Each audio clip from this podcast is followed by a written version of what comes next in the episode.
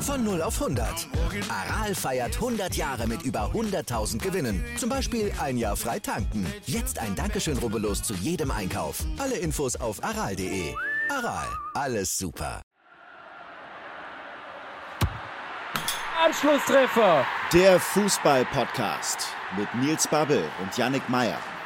Die Länderspielpause ist so gut wie geschafft. Am Wochenende geht es dann mit den gewohnten Liga-Wettbewerben weiter. Doch bevor dann der wöchentliche Wahnsinn wieder losgeht, haben wir heute einen spannenden Mann zu Gast. Er war Volontär bei Sky, hat dort Erfahrungen als Redakteur gesammelt und ist nun seit mittlerweile vier Jahren bei The Zone angestellt. In seinem Podcast Serie Amore spricht er Woche für Woche über den italienischen Fußball und heute ist er zu Gast im Anschlusstreffer. Herzlich willkommen, Mario Rica. Ich grüße euch, danke für die Einladung. Geht's dir soweit gut? Was machst du in der ja doch wieder aufstrebenden Corona-Zeit? Hältst du dich an die Regeln oder gehörst du zu den Aluhüten?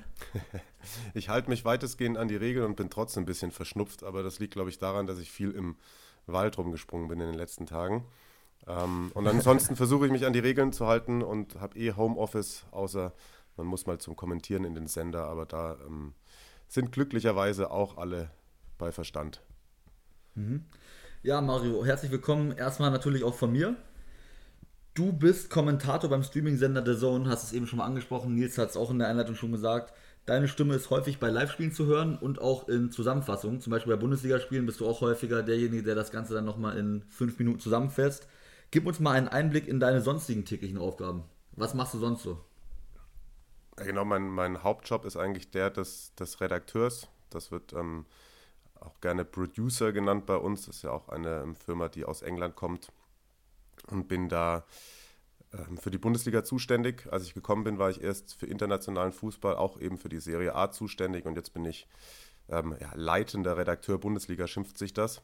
Das bedeutet, ich habe mich da schon um die Umsetzung der Highlights gekümmert in äh, der Periode, als wir nur dieses rechte Paket hatten und bin jetzt eben auch dafür zuständig, wenn wir freitags oder montags oder in diesem Fall diese Woche mal Samstagabends ein Spiel übertragen, ja, dann mit den ähm, ganzen Sendungsbeteiligten zu besprechen, was zeigen wir, was wollen wir analysieren, wer geht da als Reporter hin, ähm, spreche mit den Vereinen im, im, Vorfeld, ob wir da Interviews machen können. Am Spieltag selbst haben wir dann auch immer Trainerinterviews, Halbzeitgäste. Also ist sozusagen neben dem, äh, ja, neben dem Job rund um Live-Spiele sozusagen auch Orga-Kram, nenne ich es jetzt mal, mit Bestandteil mhm. des Jobs.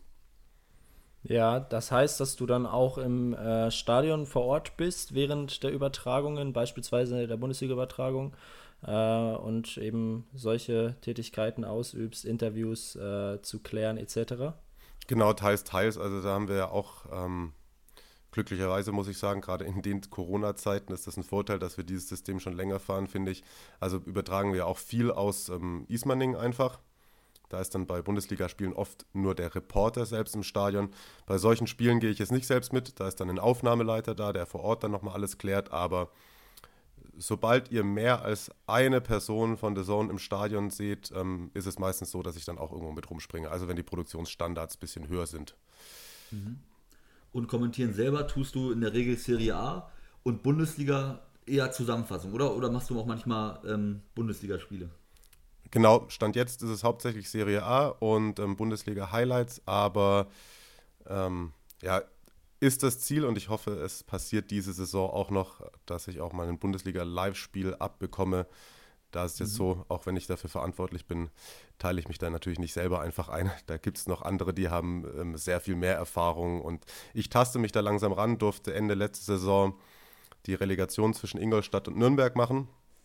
Also sozusagen, das habe ich sozusagen schon mal als DFL-Spiel für mich in meinen eigenen Lebenslauf geschrieben. Mhm. Aber ähm, ein richtiges Bundesligaspiel war noch nicht dabei. Aber mhm. das Rückspiel denn? Äh, beide tatsächlich, also Hin- und Rückspiel, ja. ja. War ja Nicht auch relativ, war relativ wild auf jeden Fall, ja. Ja, das äh, war Wahnsinn. Ne? ähm, in der Länderspielpause, wie wir sie ja gerade auch erleben, kommentierst du dann allerdings ja auch regelmäßig Spiele der häufig kritisierten Nations League. Was ist so deine grundsätzliche Meinung zu dem umstrittenen Wettbewerb? Ja, das ist natürlich so ein zweischneidiges Schwert. Ne? Also ein, wenn, wenn Fußball ist und das ist dein Job, dann hast du dadurch Arbeit. Du, ähm, es ist besser als nichts tun auf jeden Fall. Ich muss prinzipiell sagen, unabhängig von der Nations League hat mich der Länderspiel-Fußball vor einigen Jahren verloren, um es mal so zu sagen. Also aus, ähm, rein, pri aus reinem privaten Blickwinkeln. Aber tatsächlich ist es ja so, auch wenn äh, der Job ähm, viel mit meinem Hobbyfußball zu tun hat, kann man ja auch Hobby und Beruf manchmal trennen. Und wenn Länderspielfußball ist, dann gehe ich zur Arbeit. Ich setze mich aber nicht am nächsten Tag noch hin und gucke mir privat auf der Couch Island gegen Belgien an oder so. Ja, ja, ich kann das voll verstehen, ist bei mir eins zu eins genauso. Also nicht, dass ich so wahnsinnig viele berufliche äh, Überschneidungen mit Länderspielen hätte, so wie es jetzt bei dir Gott sei Dank ist. Ähm, aber wenn ich an meine Kindheit denke, gerade WM 2006, dann aber auch 2010, dann noch die Weltmeisterschaft 2014, da war ich halt äh, Deutschland-Fan, kann, kann man schon so sagen. Äh, und äh, ja gut, jetzt hatten wir hier das Spiel gegen die Schweiz, ein 3 zu 3. Wahrscheinlich hat man da sogar irgendwas verpasst bei sechs Toren, aber ich habe mich jetzt nicht hingesetzt und 90 Minuten äh, zugeschaut und vor drei, vier, fünf Jahren hätte ich das wahrscheinlich sogar noch getan. Also ich glaube, die Entwicklung, das siehst du ja auch an den äh, Einschaltquoten, ist da ganz klar. Ne? Ähm, ja, ich glaube. Die Einschaltquoten ja immer noch recht ja. hoch sind. Ne? Also ich meine, du hast immer noch pro Länderspiel 8 Millionen. Natürlich ist das nicht vergleichbar mit damals, aber ich meine, von 80 Millionen, also das muss man sich mal auf der Zunge zergehen lassen, ne? Das ist jetzt keine Vollkatastrophe. Ja, das stimmt. Aber bei mir ist es, glaube ich, auch. Bei mir war die WM 2006 so die letzte richtige, wo ich komplett krass mitgefiebert habe. Ich mhm. kann mich, so sagen wir mal, ein bisschen symbolisch für meinen äh, Bezug zu Länderspielen oder auch zur deutschen Nationalmannschaft ist die ähm, WM 2014, da kam ich, muss man dazu sagen, kam ich gerade von einem Festival, also drei Tage äh, nicht so viel Erholung gewesen und saß dann abends mit Freunden auf der Couch und habe das Finale angeguckt. Spiel ist aus, einer wollte noch feiern gehen. Tatsächlich, ich habe vor der Pokalübergabe Fernseher ausgemacht und bin ins Bett gegangen. Und da, ja. da war ich noch keine 30. Also und, und, und, und das trifft es eigentlich ganz gut die Begeisterung lässt halt echt stark nach. Und ich habe gestern auch zu einem Kumpel geschrieben, und das meine ich so völlig ernst, weil ich habe mir dann das Spiel, ich hatte gestern noch Training, habe mir das danach so ein bisschen angeschaut, so nebenbei, aber habe ihm ganz ehrlich geschrieben, ey, bevor ich mir, also bevor ich mir dieses Spiel jetzt hier mit Spannung bei mir zu Hause anschaue, schaue ich mir echt lieber Aue gegen Heidenheim zweite Liga an, weil ich da einfach irgendwie, da habe ich halt Bezug zu. Also jetzt nicht nur als 96-Fan, sondern da geht es halt um was, ne? Da hm. geht es um wichtige drei Punkte in der zweiten Liga. Und diese, diese, diese Spiele da, ob das jetzt Nations League ist oder nicht, das ist doch wirklich völlig gleichgültig. Also ganz im Ernst. Ja, ich war gestern auch beim Kumpel und dann haben wir noch drüber geredet und dann meinte er auch so, ja, äh, Deutschland spielt ja, hat, hat jetzt auch noch mal ein drittes Spiel und dann haben wir FIFA gezockt und dann gucke ich irgendwann aufs Handy und sage so, Deutschland spielt übrigens heute, ist gerade 70. Minute, steht 3-3. ah, okay, alles klar. okay, das sagt alles. das ist hart, das ist hart. Ähm, ja, Yannick, willst du noch irgendwie äh, deine Deutschlandliebe weiter, weiter aussprechen oder die nächste Frage stellen? Ja, ich würde sagen, wir machen mal lieber, bevor ich hier äh. noch weiter darüber rede, mit der nächsten Frage weiter. Fangen wir mal, kommen wir mal auf den italienischen Fußball zu sprechen. Das ist, denke ich mal, schöner als dieses Nationalmannschaftsgekicke, sage ich mal. Ähm, ja, Mario, du bist in der Szene mittlerweile als Experte des italienischen Fußballs bekannt, sage ich mal. Äh, wie kam es dazu? Also wie kam es dazu, dass du dich dafür so interessierst? Wie entstand deine Liebe zum italienischen Fußball? Also, ich nenne es mal Liebe. Ja, genau. Doch, doch ist tatsächlich so, die, die war zwischendurch eingeschlafen, aber ich habe mich tatsächlich bei The Zone nochmal neu rein verliebt. Also da irgendwie auch als, ich bin jetzt, ich bin äh, Jahrgang 88, also so in den 90ern fing das an mit Fußballinteresse und da war die Liga natürlich auch und in den Jahren darauf, da haben schon, sagen wir, der ein oder andere ganz gute Fußballer da in der Liga gekickt. Dann habe ich die aber auch wieder so ein bisschen tatsächlich vom Schirm verloren. Und dann kam ich eben vor vier Jahren zu The Zone und habe ähm, die Aufgabe übertragen bekommen, mich um die Ligue 1, also Frankreich, Italien und noch so ein bisschen Länderspielfußball zu kümmern. Zu dem Zeitpunkt habe ich auch noch nicht selber kommentiert. Und ähm, na, dann musste ich mich da halt so ein bisschen reinfuchsen und hatte echt tatsächlich gemerkt, dass mir viele Sachen nicht mehr so ein Begriff waren. Auch in Frankreich war ich komplett blank. Und dann kam es zu zwei, drei Zufällen, die dann dazu geführt haben, ähm, dass ich glücklicherweise auch als äh, Kommentator eingesetzt werde. Und ähm, da habe ich dann noch Frankreich und Italien gemacht, habe aber so gemerkt, dass eben aus ja, den Kindheitstagen irgendwie da noch was übrig geblieben ist, was mich mehr mit Italien als jetzt mit Frankreich verbindet. Und ähm, so fing das dann an. Und wenn du dann alle zwei, drei Wochen oder mal jede Woche ein Spiel machst, dann kommst du wieder mehr rein. Und dann habe ich tatsächlich gemerkt, naja, auch diese vielen Klischees, die über italienischen Fußball natürlich im Umlauf sind, dass die tatsächlich gar nicht mehr so aktuell sind. Also dieser, dieser Abwehrfußball, ich glaube vor zwei Jahren war die Liga sogar die von den Top 5 mit den meisten geschossenen Toren. Klar, es gibt immer wieder so Spiele, wenn jetzt so absolute Topspiele sind, kann man schon sagen, dass die sehr taktisch geprägt sind. Irgendwie ist mal Juve Napoli, da kannst du mal einen Zehner drauf setzen, dass nur ein Tor fällt oder sogar keins. Da wird dann sehr darauf geachtet, lieber nicht zu verlieren. Aber ansonsten ähm, äh, wird da geiler Fußball gespielt. Ähm, die Liga hat Flair. Ich habe mich schon ähm, früh in Jugend, Teenageralter ähm, sehr stark mit äh, dem Phänomen Ultras auseinandergesetzt, wo du ja auch mhm. einfach an Italien nicht vorbeikommst. Und ähm, es gibt ja Leute, die mögen diesen spielbezogenen Support, was dann mal auch bedeutet, dass 20 Minuten nichts im Stadion los ist und dann gibt es Klatschen, irgendwie wie in England. Ich aber tatsächlich, wenn irgendwie, selbst wenn das Stadion halb leer ist, aber die Kurve voll ist, zum Beispiel in Napoli und äh, äh, ja, die haben da tatsächlich auch einfach ein bisschen mehr Rhythmusgefühl als die meisten deutschen Fankurven, dann ist das, äh, ja, platt, platt gesagt, ist einfach, die hat Flair und die, ja, bockt mich einfach die Liga tatsächlich. Und ähm, ist ja. halt wieder so gekommen, nachdem das paar Jahre verschwunden war, wo ja tatsächlich die Liga auch echt krasse Probleme hatte mit mhm. Zuschauereinbrüchen und da waren sie auch echt international überhaupt nicht mehr gefragt. Aber jetzt tatsächlich ähm, ja, müssen sie sich nicht mehr verstecken, auch wenn gerade jetzt natürlich äh, Juve immer noch nicht den Champions League-Titel geholt hat, in dem man ja schon so lange arbeitet. Ja. Mhm. Ja, es ist auch so mein Eindruck, dass jetzt gerade in den letzten Jahren die Serie A immer äh, mehr an Bedeutung wieder gewinnt. Sieht man dann ja auch daran, dass irgendwie auf einmal Ronaldo in der Liga spielt. Äh, das hätte man wahrscheinlich vor zehn Jahren auch nicht unbedingt erwartet. Ähm, natürlich kann man jetzt sich jetzt auch fragen, ob das wirtschaftlich alles immer so sinnvoll ist, was die italienischen Clubs machen, vielleicht auch im Vergleich zu, zur deutschen Liga. Ähm, da kommen wir später sicher noch drauf zu sprechen. Ähm, was, was mich jetzt interessieren würde, wenn du jetzt auch den Vergleich mal zur Bundesliga ziehst, ähm, was hat die Serie A der Bundesliga vielleicht ein Stück weit voraus? Ähm, gerade aktuell würde ich auf jeden Fall sagen, ähm, eine breitere Spitze. Also wenn du dir, ich sag mal, wenn du dir die ersten neun der Serie A-Tabelle nimmst und die ersten neun der Bundesliga-Tabelle, Entschuldigung, ähm, und die alle zusammen in der 18er Liga steckst, dann hast du am Ende der Saison mehr italienische Clubs oben als, als deutsche. Also ich meine jetzt gar nicht irgendwie, ich will jetzt gar nicht Juve mit Bayern vergleichen und ich glaube, die Bayern stehen gerade eh über allem, aber habe versucht, dieses Jahr einen Meister zu tippen und dann hast du dieses Jahr wirklich, du hast Juve, Inter, Lazio, die Roma, Napoli ist stark unterwegs, hat ja auch echt äh, mit bisschen mehr Mut oder ähm, Risiko hätten die vielleicht sogar Bayer, äh, Barca vor Bayern rausgehauen äh, in der letzten mhm. Champions League-Saison. Ähm, Atalanta ist krass unterwegs. Mhm. Ähm, und das ist, glaube ich, so das, was da für mehr Spaß. Also, wenn ich mir, sagen wir mal, ohne die Bundesliga schlecht reden zu wollen, wenn ich mir einen Spieltag in der Serie A angucke, habe ich auf jeden Fall drei bis vier Spiele, wo ich denke, hm, oh, das äh, könnte heute.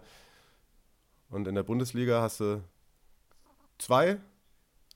Und dann hast du ganz viele Spiele, wo du denkst, oh, Sonntagabend will ich jetzt gegen angucken. Ich will jetzt keine Namen nennen, keine Vereine nennen, aber also so ein Sonntag 18 Uhr Spiel, wenn keine Europa League äh, war und dann da sind Mannschaften dabei in der Bundesliga, da ähm, setze ich mich nicht für auf die Couch. Mhm. Du hast ja eben schon mal angesprochen mit dem Titelkampf, sage ich mal, also dass du dort jetzt es auch wahrscheinlicher siehst, dass es dieses Jahr mal spannend werden könnte in Italien. Aber was, was macht dich denn da so, also wie begründest du, dass das spannend werden könnte? Ich meine, dort ist ja ähnlich eigentlich wie Deutschland, ne? Juve die letzten neun Jahre Meister geworden. Und warum sollte das dieses Jahr anders sein? Hm, ja, Ju Juve hat tatsächlich ein bisschen so einen Umbruch verpasst, auch wenn sie das jetzt mit Pirlo machen, aber der ganze Kader ist schon extrem alt auch. Und ähm, weiß auch nicht mehr, ob dann nur ein Ronaldo hilft. Also, was heißt nur ein Ronaldo? Also ich meine, der Kader ist natürlich, da sind 22 äh, Weltklasse-Spieler drin. Mhm. Aber man muss ja auch sagen, im Endeffekt, äh, ja, Inter war letzte Saison zu blöd, hat ein paar Punkte liegen lassen, aber am Ende des Tages war es dann ein Zähler am Ende der Saison in Juve vor Inter war. Inter hat sich nochmal krass verstärkt. Ähm, hm, Atalanta, bei denen ich gedacht habe, es ist irgendwann mal Feierabend, äh, ist nicht Feierabend und ich glaube, es ist sozusagen, ähm, in den letzten Jahren musstest du dich oft freuen, wenn dann irgendwie Napoli, er weiß, Napoli gewinnt alle Spiele und sind vielleicht punktgleich mit Juve, aber wenn sie gegeneinander spielen, gewinnt auf jeden Fall Juve. Und diese Saison ist es so, dass ich, dass es viel öfter der Fall sein könnte, dass du wirklich denkst, da geht jetzt Juve nicht als Favorit in dieses Spiel gegen einen der anderen fünf Teams. Weil selbst irgendwie Milan an einem guten Tag auf jeden Fall gerade auch wieder auf dem Niveau ist, die schlagen zu können. Mhm. Ah, okay, spannend. Ja gut, das ist dann natürlich der Unterschied zu Deutschland, ne? weil ich meine, wenn wir es mal vergleichen, so wer ist in Deutschland Nummer 3, 4, Leverkusen, sag ich mal. Gut, die haben jetzt zuletzt mal in München gewonnen, aber normalerweise geht man ja da schon stark davon aus, dass die Bayern das ziehen werden. Ne? Also wenn du sagst, dass es bei Juve ein bisschen, bisschen anders ist, dann ähm, ja, können wir mal gespannt sein, wie es dieses Jahr wird. Und hoffentlich mal ein bisschen spannender, ne? Ja, auf jeden Fall. Also klar, der eine Punkt letzte Saison, der, der, der täuscht dann auch ein bisschen gefühlt, war es trotzdem vier ja. Spieltage vor Schluss äh, entschieden und dann waren sie auch schon Meister und haben dann einfach nur noch Punkte liegen lassen und deswegen war es dann im Endeffekt ein Punkt. Aber ähm, da war es schon noch deutlich. Aber diese Dominanz, die die Bayern hatten, hat es bei Juve schon nicht mehr gehabt, weil einfach dieses ähm, Sari-System auch nicht funktioniert hat und ihm da, äh, ja, das war ein großes Missverständnis, glaube ich. Das war ein Trainer, der ja. braucht, braucht erstens Zeit, der hat auch eine Spielphilosophie, die vielleicht nicht damit einhergeht, wenn du solche, sag ich mal, Einzelkönner, Schrägstrich Sturköpfe wie Ronaldo und Douglas Costa oder so hast, die gar keinen Bock haben, deinen Fußball spielen zu wollen. Ja. Ähm, dann gewinnst du zwar manchmal noch 1-0, weil oder weil Ronaldo schraubt einen rein, aber auf Dauer. Und ich glaube, das hat auf jeden Fall da die Entwicklung ein bisschen ausgebremst. Hm, war sehr überrascht, dass sie dann Pirlo geholt haben. Das, ich dachte tatsächlich, da kommt jetzt irgendwie eher so ein konservativer Move und sie holen nochmal Allegri, whatever oder sowas. Ähm, mhm. Also das, das finde ich tatsächlich mit Pirlo finde ich super spannend. Und ähm, ich glaube auch nicht, dass ihm das groß schaden wird, sollte er jetzt nicht Meister werden, außer sie werden nur Fünfter oder so. Aber ja, es ist, da, da greift es noch nicht jedes Rad so ins andere, dass du sagen könntest, äh, das ist eine sichere Nummer und die anderen sind einfach zu schlecht. Was du ja wirklich ja. in der Bundesliga oft hast. Ne? Da denkst du ja, gut, wenn, wenn zehn Sachen zusammenkommen, dann spielt Bayern mal unentschieden und dann gewinnen sie doch noch in der Nachspielzeit. Ja. ähm, du hast jetzt gerade das angesprochen, wenn Pirlo vielleicht nicht unbedingt Fünfter wird, aber den, den Meistertitel verpasst, ist er denn auch in der kommenden Saison noch Trainer bei Juve? Hat er da so das Vertrauen und, und bekommt er auch sozusagen diese Vorschusslorbeeren für vielleicht eine Saison? Äh, ja, um dann eben langfristig wieder erfolgreich zu sein und vielleicht auch mal endlich die Champions League zu gewinnen? Das ist eine schwere Frage. Gute, aber schwere Frage. Danke. Also sie, also ich glaube, er ist auf jeden Fall einer, der mit Druck umgehen kann. Ähm, er hat Coolness und Ruhe, als dass er sich da irgendwie bei dem Verein, der ja schon besonders ist und das ganze Umfeld da irgendwie nicht in groß sich selbst unter Druck setzt oder in Schwierigkeiten kommen wird. Aber sie haben natürlich schon, äh, der Sportdirektor war es, glaube ich, der gesagt hat, äh, er war als Spieler der Auserwählte und wir, er, wir glauben, er kann auch als Trainer der Auserwählte sein. Es ist jetzt einmal, ist es nicht die kleinste Nummer, das sozusagen. Ähm, aber trotzdem hat er so ein Standing, als dass ich mir vorstellen könnte, dass die jetzt da einfach nicht nach einem Jahr wieder, wieder raushauen, weil sie haben ihn ja natürlich auch, der hat noch gar keine, er sollte ja eigentlich diesen Weg gehen, den auch Sidan und Guardiola gemacht haben, also erst die zweite Mannschaft trainieren, hatte er da auch schon den Vertrag unterschrieben und dann ging das alles ganz schnell, haben sie gesagt, dann mach halt eh direkt die erste Mannschaft und ja, aber es hängt auch ganz viel davon ab tatsächlich, ob der Verein selber mal checkt, was jetzt Phase ist. Also das war ja schon unter, unter der Sache, die müssen da selber auch mal, das war nicht nur alles die Schuld von Sari, da wurden so viele Fehler auch im, im, im Präsidium gemacht. Also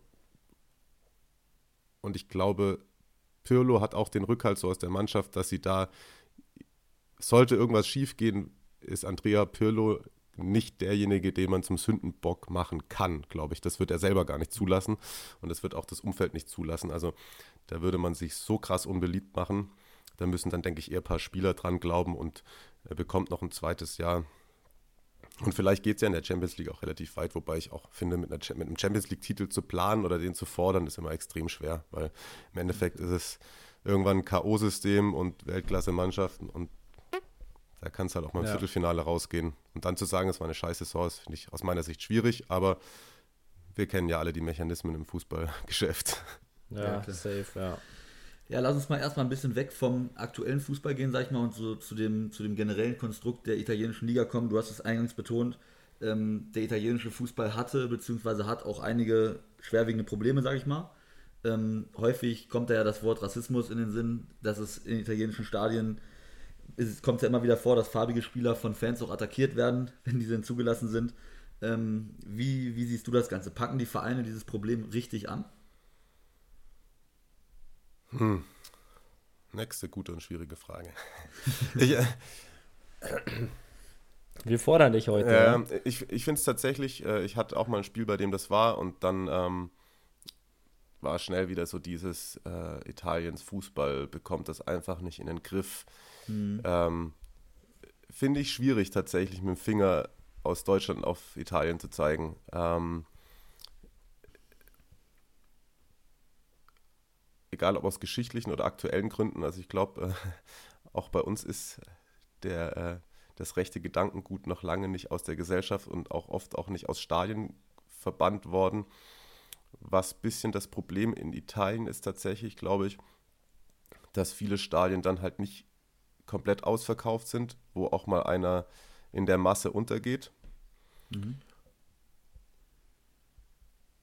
Aber ich glaube auch, dass in Italien das, die ganze Thematik vermutlich nicht so reflektiert aufgearbeitet worden ist in den letzten Jahrzehnten, wie es das in Deutschland der Fall ist.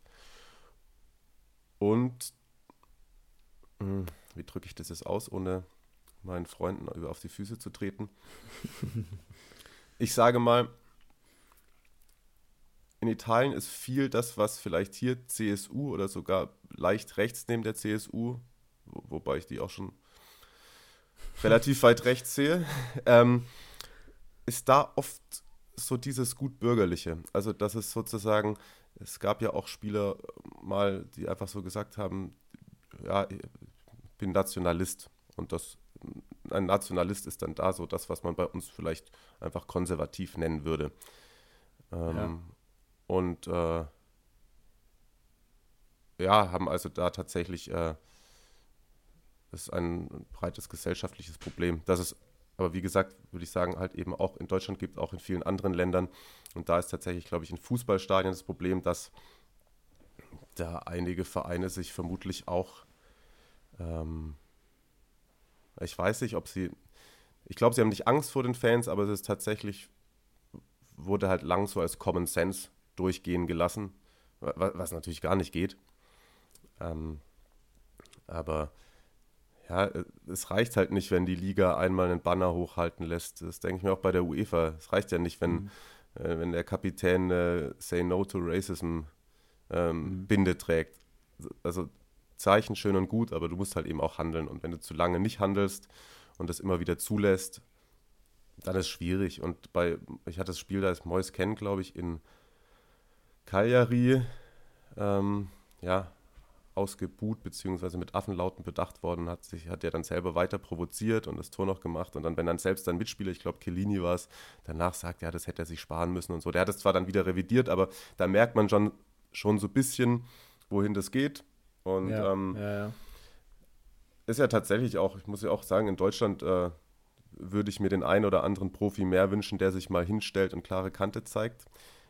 Aber das Problem ist tatsächlich auch, dass, glaube ich, viele wissen, dass halt politische Haltung auch schnell von der breiten Masse mit Unmut bedacht wird, gerade in sozialen Netzwerken, wo auch oft die Minderheit eine lautere ist. Also ich das ist ja tatsächlich nicht die Mehrheit, weil sonst hätten wir auch wieder andere Verhältnisse in unserem Land. Wir haben ja noch eine gesunde Demokratie, wo mhm. noch nicht wieder irgendwie Faschisten an der Macht sind, aber gerade in sozialen Netzwerken, ich erlebe das ja als Kommentator auch sehr oft, ist dann wieder, äh, Politik hat im Sport nichts verloren und so. Und dann, glaube ich, gibt es ganz viele Spieler oder auch Berater, die dann sagen, ja, dann sage ich lieber nichts.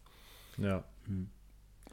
Ja, aber du hast jetzt sau viele Themen auch angesprochen. Ich glaube nämlich auch, dass es kein italienisches Problem ist. Man hat das jetzt im DFB-Pokal gesehen. Ich glaube, äh, Hertha gegen Schalke, Schalke wo Torunariga auch äh, beleidigt wurde.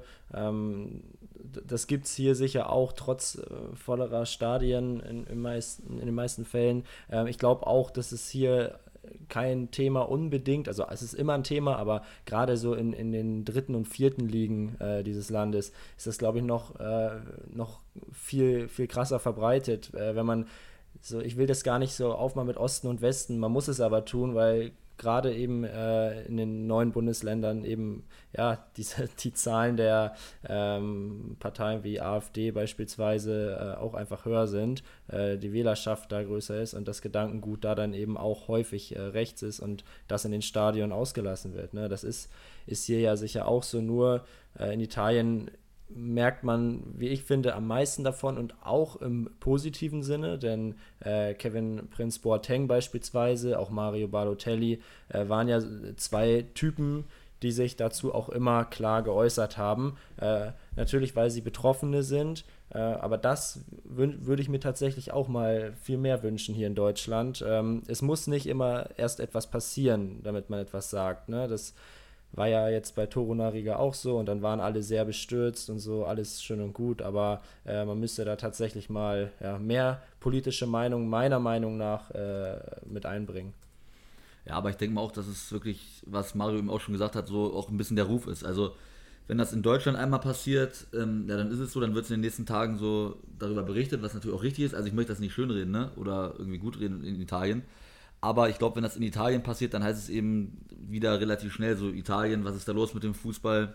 Nur Rassismus und das ist halt auch wirklich gut möglich, dass das daran liegt. Die Stadien sind eben relativ leer und da hörst du halt auch so Affenlaute ziemlich deutlich. Und ich bin mir ziemlich sicher, dass was bei Toruna Riga passiert ist mit den Affenlauten, dass es auch häufiger in deutschen Stadien passieren wird, bloß dass da niemand drauf aufmerksam wird, weil es eben so voll, so laut ist und man das dann gar nicht richtig hört. Und das ist halt natürlich, wenn die Stadien leerer sind, ist natürlich leichter wahrzunehmen. Ja, und es gibt natürlich auch viel mehr Leute, die dann eingreifen können, ja, und äh, eine Person im Blog vielleicht doch stumm stellen, indem man wenn man eine Ansage verpasst oder so. Das ist mhm. natürlich viel einfacher. Äh, aber genau das, vielleicht nochmal als Grundmessage finde ich auch ganz wichtig. Es ist nicht immer gleich der lauteste in der Mehrzahl. Ne? Das hast du gerade auch schön gesagt. Äh, wir leben hier ja beispielsweise in Deutschland auch noch in einer äh, recht guten Demokratie, die jetzt nicht von äh, AfD und Co. bestimmt wird. Das sind dann so knapp 10 Prozent, die es leider gibt. Das sind 10 Prozent zu viel, aber äh, ich sag mal, mindestens 80 Prozent äh, sind, sind vernünftig. Ja, und deswegen ist es auch tatsächlich, weil du es gerade gesagt hast, da, dass da mal einer eine Ansage macht. Ähm, und ich finde, deswegen ist es auch so wichtig, dass, ähm, dass es ähm, äh, auch Fanprojekte gibt oder dass es eben auch in Deutschland viele, sagen wir mal, links eingestellte Ultragruppen gibt, die, mhm. also ich meine, muss immer überlegen, wie in den 80er und 90er Jahren, selbst in den 90ern, als ich angefangen habe, als kleiner Junge ins Stadion zu gehen, also was da teilweise noch im Stadion rumgelaufen ist oder was da alles äh, ich meine, ich glaube, äh, Zigeunergesänge und so waren da noch an der Tagesordnung. Und jetzt, das gibt es ja immer noch. Und das mal ähm, abseits von äh, Rassismus und auch, ich meine, Sexismus, Homophobie. Ich habe so oft das Gefühl, es gibt auch noch irgendwie ähm, Teilweise sind es Familienväter, die ihre kleinen Kinder mit dabei haben, die dann denken, ich gehe jetzt ins Fußballstadion, hier kann ich ähm, machen, was ich möchte und mal alles äh, um mich herum vergessen. Und das sind die gleichen, die dann sagen, Politik hat im Stadion nichts verloren, sich dann aber hinstellen und Spieler als äh, Schwuchtel bezeichnen oder so Sachen und sagen, ja, das gehört halt dazu. Und sagen, nee, das gehört halt nicht dazu. Ja. Voll. Da muss man aber natürlich auch mal sagen, ähm, Ultras, die ja auch oft ähm, wahrscheinlich auch zu Recht in der Kritik stehen in der Öffentlichkeit, das ist natürlich eine unglaublich positive Nebenwirkung der Ultras, ne?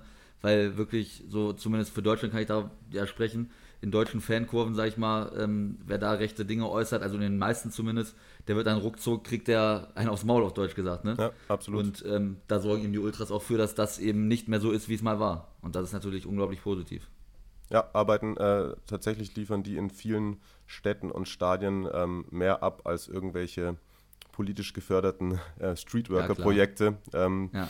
Ich habe noch eine lustige, weil, weil gerade auch das, der Begriff Boateng mal ähm, gefallen ist, da habe ich noch eine lustige Geschichte, muss ich gerade eben noch mal kurz nachgucken, ähm, ob das auch wirklich so stimmt, bevor ich Blödsinn erzähle. Aber passt irgendwie auch zu der Thematik, weil er ist erst ja. zu Monza gegangen, ne? Genau. Ähm, was ja dem, äh, dem Bruder von Berlusconi gehört, glaube ich. Pablo heißt der, ist er Präsident. Muss ich gucken. Und auf jeden Fall vor zwei Jahren oder so hat Silvio Berlusconi mit dem Zitat für Aufsehen erregt, dass er gesagt hat, bei ähm, hier, wenn er den Monza übernimmt, er mischt sich da jetzt auch wieder mit ein, hat ja auch, ne, das ist sozusagen ist so ein Spielzeug von ihm. Und vor zwei Jahren hat er gesagt, er will, damals noch Drittligist Monza, jetzt ja zweite Liga, eine sehr junge Mannschaft mit ausschließlich italienischen Spielern, die keine Tattoos und keine Ohrringe tragen. Ah, ja. sehr gut. Weiß nicht, sehr ob, äh, weiß nicht, ob der Prinz tatsächlich perfekt ins Raster passt. oh, Könnte Mann. durchfallen, ne? Ja, und wenn er sie dann hochschießt in die äh, erste Liga, dann ist er wieder der Held. Also, so dann ist alles gut, klar. Ja, das ist, ist die Doppelmoral, ja. ja aber äh, ich meine, der Silvio, das ist ja tatsächlich auch, ähm, ja, muss ich die, die, solche Worte, ich weiß ja nicht, ob Kinder zuhören, lasse ich sie weg. Aber Silvio Berlusconi ist es, sage ich mal. Bin auch kein Freund seiner Person. Nein, nein, nein. Ähm, genau, aber Warte mal, wir wollen ja auch unpolitisch bleiben im Fußball, deshalb machen wir jetzt schnell weiter. nee, Spaß. Deshalb haben wir einen, das haben wir einen großen, äh, großen, äh, kriegen wir die Ausfahrt wieder rein, oder? ja, aber es ist halt einfach ein super spannendes Thema und zeigt eben auch, dass es äh, überall noch große Probleme gibt, äh, auch gesellschaftlicher Couleur ähm, in den Stadien. Äh, nicht nur in Italien, sicher auch in Deutschland, Spanien und Co. Ähm, wir wollen jetzt aber mal über ein weiteres nicht so schönes Thema sprechen, und zwar Corona. Äh, die deutschen Teams sind in der Corona-Krise ja sehr angeschlagen. Das hat spätestens das vergangene Transferfenster dann nochmal unter Beweis gestellt. Äh, Corona hat Italien noch mehr getroffen als Deutschland. Wie geht man dort, also wie gehen die Vereine dort äh, inmitten der Corona-Zeit um? Ähm, tja, Viele haben da tatsächlich den Vorteil, dass sehr viele ausländischen Geldgeber tatsächlich inzwischen ähm, dort aktiv sind. Ich glaube, jetzt zuletzt hat die Roma auch wieder den Besitzer gewechselt. So bei den ganz großen hörst du jetzt äh, nicht das, was du gerade von vielen Bundesligisten auch hörst, dass sie ähm, komplett am Existenzminimum sind. Ähm, in Italien haben sie tatsächlich viel eher äh, Probleme oder werden noch mehr Probleme bekommen, glaube ich, den Spielbetrieb durchzudrücken. Wobei, ja, in Deutschland sind jetzt auch wieder viele Städte Risikogebiet, ne? Müssen wir auch wieder die Schnauze mhm. halten. Aber, aber ich glaube, ich sage mal, sagen wir mal so, tatsächlich, ähm, das ähm, DFL-Konzept von Herrn Seifert und Kollegen wirkte auf mich deutlich ausgereifter als das, was da in Italien äh, fabriziert wurde oder wird. Also das eklatanteste Beispiel war ja ich weiß nicht, ob ihr das mitbekommen habt, äh, habt in, in genau in, in, Genua waren Spieler positiv getestet worden oder ein Spieler wurde positiv getestet am Abend vor dem Auswärtsspiel bei Napoli. Am Morgen der Abreise wurde dann noch ein weiterer Spieler leicht positiv, das Zitat so stand es in der Pressemitteilung, weiß ich auch nicht, wie man leicht positiv getestet werden mhm. kann. Das ist sehr italienisch formuliert. Ja, ja, genau. Und dann haben sie das tatsächlich halt drei Stunden nach hinten verschoben, das Spiel, damit sie besser anreisen können. Aber der Spieler war wahrscheinlich morgens auch schon bei der Mannschaftsbesprechung und die anderen hatten alle negative Abstriche, klar, aber manchmal so Inkubationszeit. Ich bin jetzt nicht Drosten, aber ich glaube, so ein bisschen haben wir auch gedacht, auch ohne Mediziner zu sein, komplett funktionieren kann das auch nicht. Mhm. Dann haben sie in Napoli gespielt und am nächsten Tag waren dann 14 Mitglieder aus dem Staff, davon 10 oder 11 Spieler ja. positiv haben sich natürlich Napoli-Spieler auch angesteckt und dann ähm, ist Napoli nicht direkt in die Quarantäne gegangen, so sagt man. Äh, weswegen dann das ähm, Gesundheitsamt in Napoli ihnen die Ausreise sozusagen verweigert hat am nächsten Wochenende, als sie bei Juve gespielt hätten sollen. Und dann ging die ganze Posse los. Dann ja. hat Juve gesagt, naja, wir dürfen keinen Fehler machen, wir müssen trotzdem antreten haben das dann aber auf eine Art und Weise gemacht, also selbst die Aufstellung getwittert, ja. es gab mhm. eine Übertragung, die sind ins Stadion gelaufen, die, also ich habe es in unserem Podcast gesagt, es hat eigentlich nur noch gefehlt, dass sie danach noch irgendwie so einen Spieler des Spiels wählen und über Social Media raushauen. So. Ähm, das war sehr skurril. Also da habe ich echt wieder gedacht, ähm, jo, jetzt kannst du wieder die Italien-Schublade aufmachen und das da reinstecken, weil das ist tatsächlich wieder ein Klischee, das dann sich bewahrheitet, weil das war mhm. unfassbar. Da habe ich echt, ich saß vom Fernseher und habe gedacht, das kann doch jetzt nicht euer Ernst sein. Wenn man eh so viele, viel Kritik einstecken musste. Ich glaube, gerade in Italien war es, da hat man es auch am Anfang der Einschaltquoten gesehen. Also in Deutschland, glaube ich, haben alle so irgendwie ein bisschen am Anfang zwar gesagt, oh, die Bundesliga nimmt sich zu viel raus, aber geguckt haben es dann trotzdem alle. In Italien war es tatsächlich so, dass die Einschaltquoten ziemlich schlecht waren.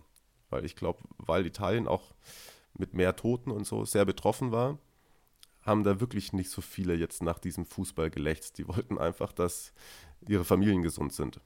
Mhm. Und dann läuft die Liga wieder und dann stecken sich Spieler an, was vielleicht ja nicht zu vermeiden ist, aber was ja auch, musst dir vorstellen, da sitzen dann Leute, die haben irgendwie Familienmitglieder verloren und dann, ah, das haben sich drei bei euch, drei Sportler sich angesteckt und ihr macht mit dem ganzen Bums hier trotzdem weiter. Mhm. Ähm, äh, das ist ein bisschen schwierig. Äh, ja, und da bin ich tatsächlich sehr gespannt, wie das weitergeht. Ja, ja, aus so einer Situation kannst du ja auch nur als Verlierer hervorgehen, ja. Also sowohl Juventus als auch äh, einfach der Verband. Äh, es ist ja einfach, weiß ich nicht, äh, von allen Beteiligten ganz schlecht gelöst worden. Äh, auch wenn man Juve da jetzt natürlich, äh, klar kann man den Vorwurf machen, dass man dieses Spiel wie jedes andere, zumindest in den sozialen Medien, da vorbereitet und so ist, ist natürlich äh, ja schon fast peinlich ich, mir, fehl, mir fehlt gerade so richtig das, das, das richtige Wort dafür, aber ähm, einfach unangenehm ähm, und in Deutschland dann auch wieder nicht vorstellbar. Ne? Also weiß ich nicht. Hier ist es ja natürlich, hier gibt es auch skurrile Dinge, dass dann hier einen Abend vorm Pokalspiel äh, dann doch Schalke nicht, wo, wo hätten sie hinreisen sollen? Äh, Schweinfurt. Äh, nach Schweinfurt, sondern dann geht es irgendwie doch gegen Türkütschü, aber dann auch erst im Nachholspiel und so. Also ja. äh, hier gibt es auch wilde Dinge, aber äh, gerade inmitten dieser Corona-Zeit wurde das hier sensibler gelöst. Aber fehlt, das, fehlt da denn nicht bei Juve dann auch so ein bisschen irgendwie das Feingefühl? Weil ich meine, ähm, natürlich wollten die, da durften, konnten sie sich nicht erlauben, das Spiel dann zu verlieren, dass es dann irgendwie gegen sie gewertet wird. Aber ich meine, wenn man weiß, Neapel kommt nicht aus der eigenen Stadt raus, weil sie es nicht dürfen, weil das Gesundheitsamt das angeordnet hat. Und ich meine, in so einer schweren Zeit, selbst wenn der Verband dann sagt, ihr müsst antreten oder sowas, dann muss man sich doch auch irgendwie mal als Verein sagen, wir machen bei dem Mist nicht mit, so. Weißt du? Also, dass man dann sagt, hier geht es um andere Dinge. Das kann doch wohl nicht wahr sein, dass wir so irgendwie ein Spiel am grünen Tisch gewinnen.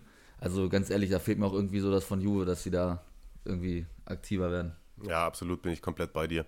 Das ist, ähm, tatsächlich hatte ich da die eine oder andere Diskussion per äh, DM oder auch äh, öffentlich mit Juve-Fans, die wie die meisten Tifosi in Italien sehr emotional sind und ähm, das ein oder andere Mal auch etwas uneinsichtig. Und die haben natürlich vollkommen zu Recht auch gesagt, die Liga hat halt das so gesagt und wenn wir nicht angetreten äh, wären, dann äh, wären wir die Dummen gewesen und Napoli hat sich nicht an die Regeln gehalten, pipapo. Das mag irgendwie alles stimmen und deswegen bin ich rein auf juristischer Ebene wahrscheinlich in der Diskussion sind die Juve-Fans mir vielleicht sogar überlegen. Mhm. Aber erstens kann mir keiner erzählen, dass Juve nicht so große Macht hat, dass die auch hätten zur Liga sagen können, pass mal auf, komm, lass mal den Scheiß. Mhm. Ähm, und wie du es gerade eben auch schon gesagt hast, also mit Stil hat das wenig zu tun. Und da erwarte ich mir eigentlich von einem Club, der immer sich selber so als groß äh, ja, ähm, mal abgesehen von Wettskandalen und so, eigentlich so als, ja, Strahl, es fehlt mir auch das Wort, so, so, so sonor ein bisschen so, ne? Das sind sie eigentlich, ähm, ja, heißt ja auch die alte Dame und elegant und also das war alles andere als das, was man sich eigentlich von so einem Weltclub wie Juve erwartet, dass sie diese Posse selbst dann noch so befeuern. Hm. Ja, stimmt. Das sehe ich genauso. Ähm, ja, Mario, wenn wir nochmal auf die Zuschauerproblematik eingehen, die ja auch im italienischen Fußball herrscht. Ich habe mal ein bisschen recherchiert, ähm, weil das ja schon auffällig ist, wenn man sich so, ich zum Beispiel als Deutscher mir die Spiele in der Serie A anschaue, dass dort echt häufig äh, sehr, sehr wenige Zuschauer nur da sind. Ich nenne mal ein Beispiel, Traditionsvereine wie Udinese Calcio passen 25.000 rein, hatten einen Schnitt von 15.000 in der Saison ähm, 2019, 2020, also in etwa, wenn man die, wenn man die Geisterspiele da rausnimmt. Ähm, ja, und da lacht sich ja so mancher Zweitligist in Deutschland, sag ich mal, ins Fäustchen, wenn man das hört. Ähm, wie, wie erklärst du dir das? Also warum hat die Serie A da so ein großes Problem? Also im genannten Beispiel von Udinese Calcio ist es so tatsächlich auch, dass sie natürlich seit Jahren scheiß Fußball spielen. Hm. äh, ja, Aber das tut 96 zum Beispiel auch. Äh, dazu sage ich nichts als wäre der Fan. Ähm, ähm, da muss man auch weit in den 80er und in den 90er Jahren anfangen. Es ist tatsächlich so, so sehr mich die, auch die italienischen Ultras faszinieren, stimmt es schon auch, dass ähm, in dem Land äh, diese Subkultur eine sehr gewalttätige war und ist zum Teil auch. Also das ist tatsächlich, muss man ja auch, ähm, das versuchen manche klein zu reden, manche, die ein bisschen älter sind und reflektiert sind, wenn man äh, sich mit Ultras unterhält, hält, die wissen es selber auch. Es ist nicht zu leugnen, dass Gewalt mit dazugehört. Bei der einen mhm. Gruppe mehr, bei der anderen Gruppe weniger. Oft auch nur, wenn Gewalt notwendig ist, in Anführungszeichen. Also wenn es zu einer Auseinandersetzung kommt, die jetzt nicht zwingend gesucht wird. Aber das war in den 70er, 80er und auch 90er Jahren schon ähm, ja, allerhand, was da auf den Straßen und in den Stadien abging. Deswegen wurde in Italien auch so, also erstens sind da dann wirklich tatsächlich auch Familien nicht mehr hingegangen irgendwann. Es wurde dann eine sehr äh, rigorose Politik geführt dagegen. Und dann wurde mh, hm, diese sogenannte, shit, jetzt weiß ich das Wort nicht mehr, also äh, Fankarte eigentlich, das italienische Wort für Fankarte. Das bedeutet, da wurden dann so Sachen gemacht wie, du brauchst so eine Auswärtsdauerkarte oder das und du ist namentlich registriert und du darfst nur aus der Region da anreisen oder wenn du aus äh, wenn du aus der Region wohnhaft bist, dann kannst du, also es wäre wie wenn ich jetzt zum Beispiel auch ähm, als Werder-Fan dürfte ich nur eine Karte kaufen, wenn ich aus Bremen bin. Ich wohne aber in München und wenn Bremen dann hier in München spielt, kann ich gar nicht ins Stadion, weil ich aus München komme. Mhm. Alles sehr wild und ähm, damit hat man versucht, diese Problematik einzudämmen, hat aber auch dazu geführt, dass sich ganz viele Fans ähm, dem Fußball und der Liga äh, den Rücken zugekehrt haben. Deswegen sehe ich das auch immer sehr problematisch, wenn in Deutschland Politiker die Abschaffung der Stehplätze fordern, wobei ich glaube, da ist selbst mhm. die Liga dagegen, das wissen alle. Aber jetzt auch durch Corona, das spielt ja vielen in die Karten, da ist es auch, ja. bist du auch äh, registriert davor und da sagen ja viele, vielleicht ist das ein Modell für die Zukunft. Ähm, und war nicht davor, da war nicht tatsächlich davor, auch wenn jetzt natürlich mhm. wieder Leute sagen könnten, na, wenn du nichts zu verbergen hast, bla bla bla, aber es macht die Sache halt unheimlich kompliziert und wenn du mal selbst im Italienurlaub versuchst, zu einem Fußballspiel zu gehen, wirst du merken, wie schwierig es ist, auch am Spieltag selbst einfach noch vor Ort eine Karte zu kaufen. Also weißt du, das ist auch, da, da kannst du dann nicht irgendwie sagen, oh, hier komm, irgendwie, unser Jugendspiel ist ausgefallen, so eine Mann, dann lass uns doch irgendwie schnell noch rübergehen zum Stadion. Mm -mm. Ist nicht. Da musst du vorher mit Perso, dann, ist, dann steht dein Name auf der Karte, die darf dann auch kein anderer haben. Und damit haben sie viel Gewalt aus dem Stadion rausbekommen, aber auch viele Leute. Ja. Klar, das ist ja, wenn man das mal überträgt, so in Deutschland, ich meine, ich habe eine ähm, Dauerkarte bei Hannover. Wenn ich dann überlege, so dass ich die Karte, wenn ich selber mal ein Spiel habe oder so, dann nicht einfach weitergeben kann, sondern dass die verfällt, dann ist ja auch logisch. Ne? Die ganzen Dauerkartenbesitzer, ich meine, da wird ja kaum einer zu jedem Spiel können oder relativ viele. Und ja, dann verfällt so eine Karte eben einfach, dann sind die Ränge halt leer. Ne? Hm, ja. Hat aber auch tatsächlich, das ist natürlich nicht nur der einzige Punkt, das ist ja auch das, was ich äh, am Anfang eingangs erklärt habe, als, als ihr mich nach meiner Liebe zum italienischen Fußball gefragt habt, die ist ja auch zwischendurch mal kurz weg gewesen. Also es waren tatsächlich ja. auch Jahre, wo das dann sportlich auch nicht mehr so ganz so geil war. Wo der Fußball auch echt schwach war dann. Ne? Ja, ja, genau. Ja, ähm, ja, jetzt, jetzt hat sich das ein bisschen geändert. Das haben auch deutsche Spieler gemerkt. Insgesamt äh, sind acht Profis aus Deutschland in der Serie A unterwegs. Die bekanntesten sind mit Sicherheit aktuell vor allem Robin Gosens, aber auch Diego Demme, der im Winter äh, zu Napoli gewechselt ist. Sami Khedira natürlich, Weltmeister äh, mit Deutschland geworden, der ja, ähm, ja seit Jahren auch mit Verletzungen zu kämpfen hat. In diesem Jahr auch noch kein Spiel absolviert hat. Ähm, würdest du oder wie, wie würdest du sagen, schlagen sich die deutschen Spieler in der Serie A? Ich weiß gerade, ich versuche gerade im Kopf selber die acht voll zu machen. Wen hast du denn noch? Hast du die Liste da? Oder hast du die nur acht aufgeschrieben? Wir haben, wir haben äh, Lennart Schiborra gibt's. ja, genau. den, genau. Chiborra gibt es noch. haben wir nicht äh, Toljan noch? Ah, ja, Toljan, Kedira. genau. Ähm, mhm, mhm, Okay, aber es, es Oliver, wird Kra Oli. Oliver Kragel ist in die Serie B gewechselt, wieder jetzt von Benevento. Dann ist. Ja, wir, wir Naja. sind natürlich äh, eigentlich immer besser vorbereitet, aber Ich eigentlich äh, auch. wir können ja auch sagen, Ähm, dass also Miroslav die- Klose da genau. gespielt hat. Äh, Il Panzer. Und, äh, Kalle Riedle natürlich auch, der übrigens wahnsinnig gut aussieht für Ja, sein immer Alter, noch, hat man jetzt ja wirklich. auf seinem Bild gesehen. Tell me your ähm, Geheimnis, Kalle. Wahnsinn. Ähm, also die, die man, die, die du jetzt genannt hast, die wir schon wissen, die schlagen sich tatsächlich ähm, Gosens sehr, sehr gut. ja, Ähm, ist ja schon ein etwas, äh, sag mal, kometenhafter Aus Aufstieg, um mal wieder in den Sportjournalisten-Floskeln zu äh, verfallen.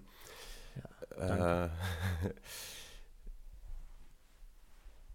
Chibora, hm, der äh, schwierig, der ist ja dann sozusagen, der hat bei, bei Bergamo kaum Einsatzzeiten bekommen, ist ja aus den Niederlanden gekommen, Eig eigentlich den gleichen Weg gegangen wie Gosens ja, Ja. ähm, und wurde jetzt verliehen an Cagliari, aber da ist er, glaube ich, auch noch kein Faktor. Ich meine, ich habe ihn einmal im Podcast ähm, gehabt, da hat er gesagt, dass ihm das Italienisch lernen so schwer fällt.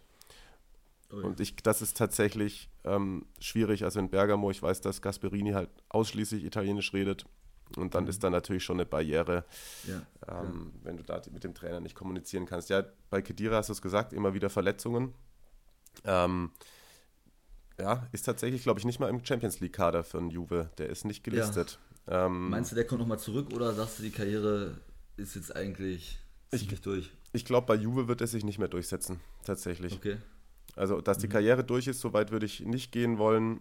Aber bei Juve oh, wird es sehr schwierig, da Mhm. sich nochmal ranzukämpfen. Wobei Ja. er ja tatsächlich auch schon Stehaufqualitäten bewiesen hat, ne? Klar. Klar. Aber ich meine, er hat jetzt dieses Jahr noch kein Spiel gemacht, ne? Und Ja. dann in dem Alter. Ja, ich, ich, ich würde mir wünschen, dass er nochmal äh, zum VfB Stuttgart zurückkehrt. Hätte irgendwie was einfach. Äh, Ja. Auch wenn ich mir aktuell nicht vorstellen kann, dass das passiert, weil das ja auch nicht sehr vernünftig wäre aus Stuttgarter Sicht. Aber cool wäre es allemal. Ja. Also, da muss er halt ein bisschen auf, glaube ich, auf bisschen Gehalt verzichten, nehme ich an. Ja, das stimmt. ja, ach, Ansonsten, was macht Diego Demme so?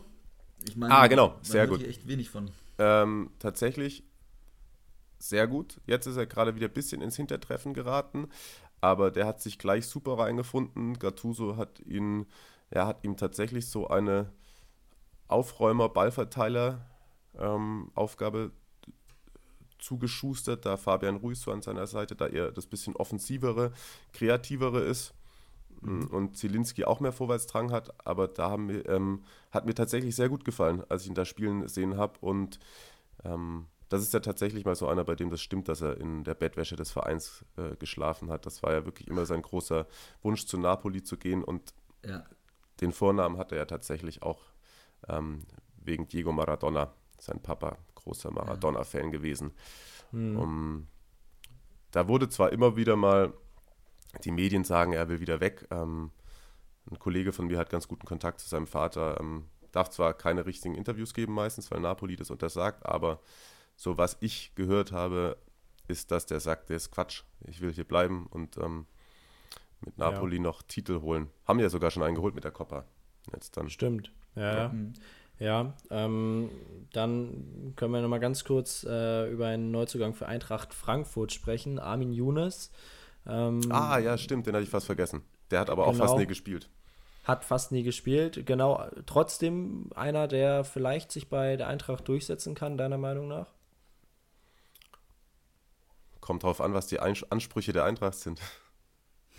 Okay, da, also nein. nee. Ja, weiß nicht. Unter die Top 4 kommst du mit ihm nicht. ja.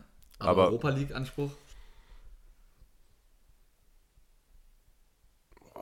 Ich habe Frankfurt zu wenig gesehen tatsächlich und ich habe Angst, dass Basti Red den Podcast, äh, den Podcast hört und die Eintracht-Community mich wieder vermöbelt.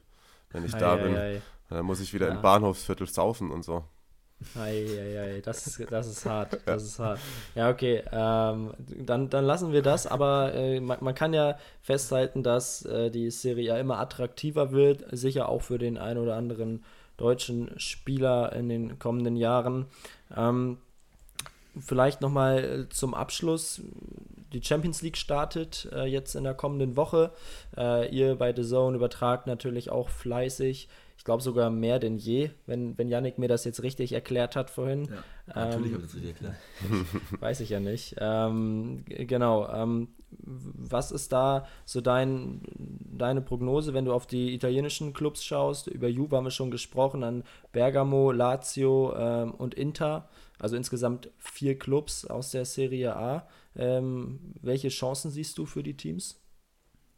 Ich schaue gerade mal. Ja, also Juve, haben wir, also Juve wird weiterkommen in der Gruppe zusammen mit Barca und ich glaube, dann kann es tatsächlich im K.O.-System. Könnt mir, könnt, ich sag mal so, Juve wird dieses Jahr nicht Meister, holt aber die Champions League. Wobei ich ja selber auch schon gesagt habe, es- Champions League-Sieger zu tippen ist kompletter Blödsinn, weil es immer schief gehen kann. Aber sagen wir mal, die können in K.O.-Spielen eine gute Rolle spielen. Doppelung. Ähm, Uh, Lazio bin ich mir nicht sicher tatsächlich. Äh, Lazio hat eigentlich nicht, die haben jetzt zwar noch ein paar so ganz smarte Transfers gemacht und gegen Inter noch einen Punkt geholt, aber ich bin, das habe ich bislang jetzt überall gesagt und ich bleibe dabei, dass Lazio eine sehr schwere Saison vor sich hat, weil sie tatsächlich in der Breite einfach nicht gut genug besetzt sind und ähm, wenn du ein, zwei Spieler bei denen rausnimmst, dann ähm, kannst du die immer knacken und dann wird auch Immobile nicht nochmal 36 Tore machen. Ich könnte mir fast vorstellen, dass Lazio in der Gruppe nur Dritter wird, hinter Dortmund und Zenit. Ja, ja, der BVB jetzt ja, glaube ich, äh, wann spielt sie nächste Woche schon gegen, Ja, gegen Lazio? Ähm, also der verlorene Sohn, ne, ist er nicht ganz. Ciro Immobile gegen seinen Ex-Club. Eigentlich eine ganz, ganz coole Geschichte. Ne? Ich meine, der hat sich ja auch entwickelt und äh, es ist ja seine Liga. Ich glaube, das kann man auf jeden Fall sagen. Ähm, Ja, absolut. Aber es ist nicht nur seine Liga, er ist halt tatsächlich auch so ein Spielertyp.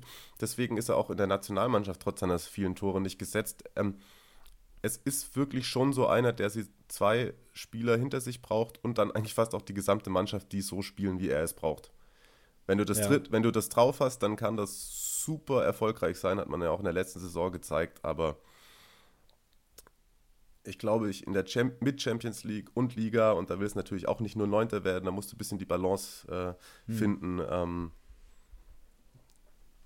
schwierig, Ja. schwierig. Wird, wird schwer, okay. Aber Atalanta zum Beispiel, ja, ich meine, die haben ja im letzten Jahr echt überzeugt. Ja, und sehr guter Saisonstart, ne? Vor allem offensiv. Ich habe sie mir jetzt auch mal ein, zwei Mal angeguckt. Ähm, natürlich auf der Zone. 13 Tore in drei Spielen, meine ich, gemacht, ne? Ja. Ja. Und also wirklich vorne vor allem brutal stark. Hätte ich nicht mitgerechnet, dass die wieder so direkt starten. Ja, ich tatsächlich auch denke nicht. Ich mal, ist denen einiges zuzutrauen, ne? Ja, ich tatsächlich, da habe ich mich ich habe die zusammen mit Lazio als, ähm, da haben wir auch so eine Zone-Vorschau gemacht mit äh, einem altehrwürdigen Carsten Fuß, unserer Kommentatoren-Legende aus der Serie A. Bellissimo. Ähm, und da habe ich tatsächlich auch gesagt, dass Atalanta es schwer haben wird und ich glaube, ich hab, lag komplett daneben. Das ist schon krass. Die haben so dieses. Bei Gasperini ist halt tatsächlich auch egal, ob ein Spieler weggeht, weil er lässt genau dieses eine, diesen Powerfußball spielen und jeder, der reinkommt, weiß, was er machen muss. Deswegen ist ja auch diese Physis, die ein Gosens hat, so extrem wichtig. Ähm, und ähm, deswegen dachte ich ja auch tatsächlich, dass sie jetzt vielleicht irgendwann einbrechen, weil das so ein körperliches Spiel ist. Aber es ist unfassbar, wie die das machen. Und das Geile ist, du kannst dir eigentlich jedes Spiel von denen angucken, weil selbst wenn die halt nach 30 Minuten 4-0 spielen, dann zocken die einfach weiter. Die zocken weiter bis zur 90. ja, Minute. Und das ist, Ja. das ist eine super geile Gruppe, finde ich, mit Liverpool, Ajax und auch äh, Midtjylland, die ja auch ähm, tatsächlich einen. Midtjylland ist auch ein sehr spannender Club, finde ich. Ähm, denkt man natürlich, dass sie hinter Liverpool Zweiter werden, muss aber auch in, in sechs Spielen da erstmal die nötigen Punkte holen. Aber ich glaube, ich schätze sie auf jeden Fall stärker ein als Ajax in dieser Saison. Können, würde ich mich freuen, wenn die in die K.O.-Phase gehen. Und bei Inter, Gegen Gladbach jetzt ja zum Beispiel nächste Mhm. Woche, ja. ist eine unangenehme äh, Gruppe tatsächlich. Schachtja ist immer so ein Verein, den man, glaube ich, gerne unterschätzt. Ja, auf jeden Fall. Ähm, Stimmt. Dann haben sie noch Real, die kann ich gar nicht einschätzen dieses Jahr tatsächlich. Aber eigentlich, es muss der Anspruch sein, von Inter da weiterzukommen. Mhm, wobei ich mir da halt vorstellen könnte, dass äh, Conte dieses Jahr komplett auf den Meistertitel geht. Aber die haben auch einen sehr breiten Kader und sie haben halt echt tatsächlich Lukaku, der, wenn er, ähm, der ist so krass, Mann. Also klar, der ist, äh, Lewandowski ist aktuell der Beste, aber Lukaku ist auch seine Physis und tatsächlich denkt man ja dann am Anfang, äh, der ist ein bisschen behäbig, aber ist er halt gar nicht. Unfassbar schnell und sobald er einmal, da gibt es ein geiles Video, das müsst ihr mal irgend, äh, das müsst ihr mal googeln bei Gelegenheit oder die Zuhörer, ich glaube, es ist mit ähm, Jamie Carragher. Da sind sie so auf dem Soccer 5 Platz und er zeigt ihm, da war er noch bei Everton, wie er wir spielen. Ja, stimmt. Wo er mhm. sagt, sagt so, wenn der, sobald der Gegner mich berührt, hat er verloren. Weil wenn ich den Arm dran habe, dann drücke ich ihn weg, drehe mich um ihn um und dann äh, ja. Versucht den Carragher auch zu verteidigen, keine Chance. Und eine Woche später ist dann so Umschnitt und ist im Stadion und dann macht er genau dieses Tor und das tatsächlich, ich meine, ich glaube, der Kollege aus Leverkusen, Tapso Bar war es, glaube ich, der träumt jetzt noch schlecht von ihm. Da hat er ihm eine kleine. Lehrstunde verpasst. Also, der ist unfassbar krass, finde ich. Ich wollte gerade sagen, ich habe den so ein bisschen beim Europa League Turnier dann mal beobachtet, weil ich ja ansonsten echt nicht so viel Serie A schaue. Hm. Ähm, aber da hat er mich auch echt beeindruckt. Also wie er dieses Tor da macht, ne? wie er sich in den Gegenspieler reinlegt, dann dreht er sich und knallt ihn die unten rein. Ne? Das ist echt Wahnsinn. Also sehe ich auf jeden Fall ähnlich wie du von den Spielern, die ich momentan so näher verfolge, denke ich mal hinter Lewandowski schon die, die Nummer zwei. Ja, würde ich unterschreiben. Ja. Ansonsten zum Schluss vielleicht noch Werbung fürs Wochenende. Ich meine, die Folge kommt am Donnerstag raus. Welches Spiel machst du? Weißt du das schon? Oh, ich mache, glaube ich, dieses Wochenende kein Serie A-Spiel. Dann muss ich nochmal mit dem Dienstplaner schimpfen. Nein, ich bin ja. Hey. Nein, nein, ich bin ja demütig. Ich bin, ich glaube, ich habe, es ist auch tatsächlich mal gut. Ich habe viel gearbeitet, seit ich das letzte Mal Urlaub hatte. Ich habe dieses, ich mache die Highlights von Gladbach gegen Wolfsburg auf jeden Fall. Und ah, Sonntag. Spiel. Ja, genau. Und Sonntag bin ich auch bei der Bundesliga im Einsatz. Das ist immer so, dass es jede Woche mal so und so. Äh, so ist aber Abwechslung drin. Ich werde auf jeden Fall versuchen, mir kann ich ja für irgendeinen Kollegen ein bisschen Werbung machen. Ich, es, ist, äh, äh, es ist auf jeden Fall Mailand Derby am Wochenende. Ja. Es ist Mailand Derby am Wochenende. Und, oh, ja gut, es läuft natürlich gegen die Bundesliga an, aber wenn die Leute Second Screen machen wollen, am Samstag, am, am Samstag um 15 Uhr äh, Napoli-Atalanta, das wird, glaube ich, tatsächlich ein geiles Spiel. Ui. Ja, ja, das, klingt geil. Klingt ja. geil. So Dries Mertens gegen Papu Gomez.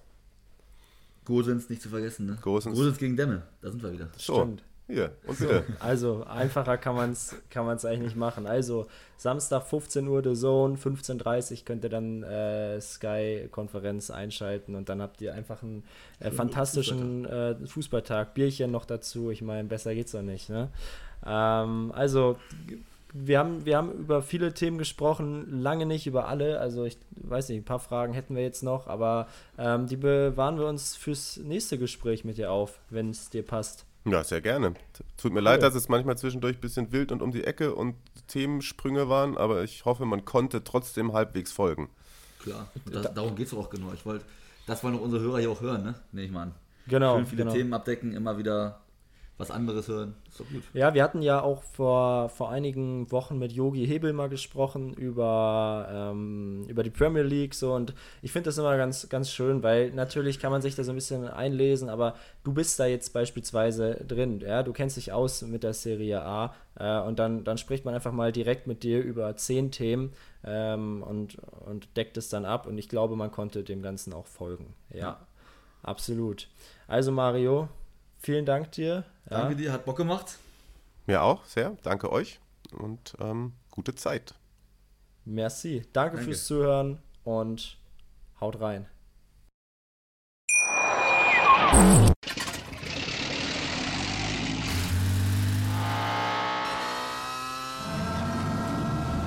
Von 0 auf 100.